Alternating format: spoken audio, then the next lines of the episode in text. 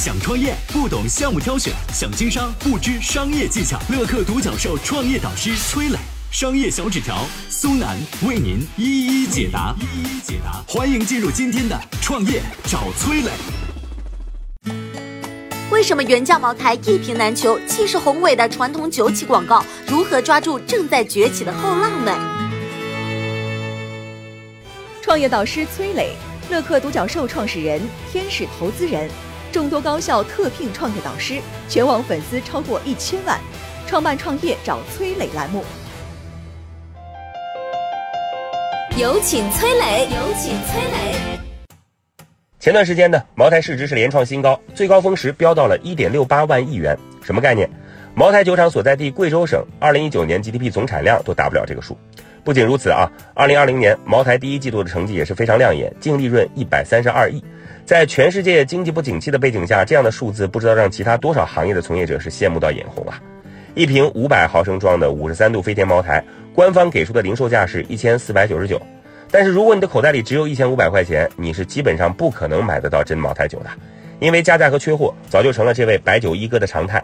放眼国内白酒市场，茅台的历史实际上算不上长。它之所以能成为今天的白酒霸主，除了过硬的品质，还离不开成功的品牌战略。长期以来呢，茅台的品牌形象都是和果酒紧密联系在一起的。白酒做广告讲究的就是铺天盖地。从某种角度上来讲啊，广告做的响不响，基本决定了一个品牌卖的好不好。如今呢，国人一提起高端白酒，脑中条件反射蹦出来的就是茅台。外国人纵然喝不惯这味道，但也想一窥果酒的真面貌。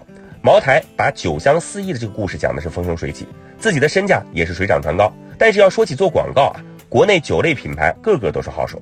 从名门闺秀的五粮春到喝出男人味的老白干，从千万亿个梦想的梦之蓝到悠悠岁月的沱牌曲酒，几乎所有的白酒广告走的都是同一个路线：浑厚的男声、雄壮的音乐、浩荡的历史感，拼凑成一种专属于白酒的宏大叙事。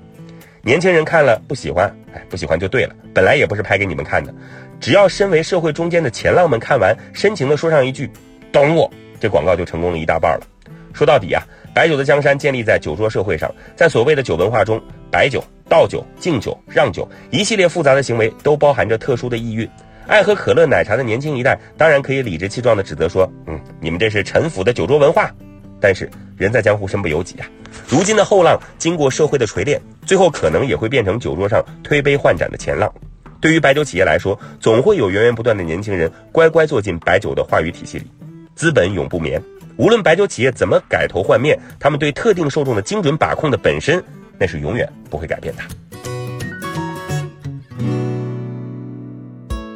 我是崔磊，很多互联网公司啊都曾经邀请我去分享创业方面的课程，包括抖音、快手、百度、阿里、腾讯等等。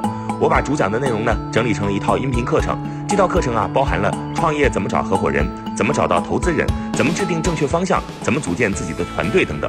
相信我，不管你是创业小白，还是有过创业经历的伙伴，这些内容对你来说都有帮助。下拉手机屏幕，在节目简介里边有我的个人微信号，添加微信，这套课程今天免费送给你，快去领取吧。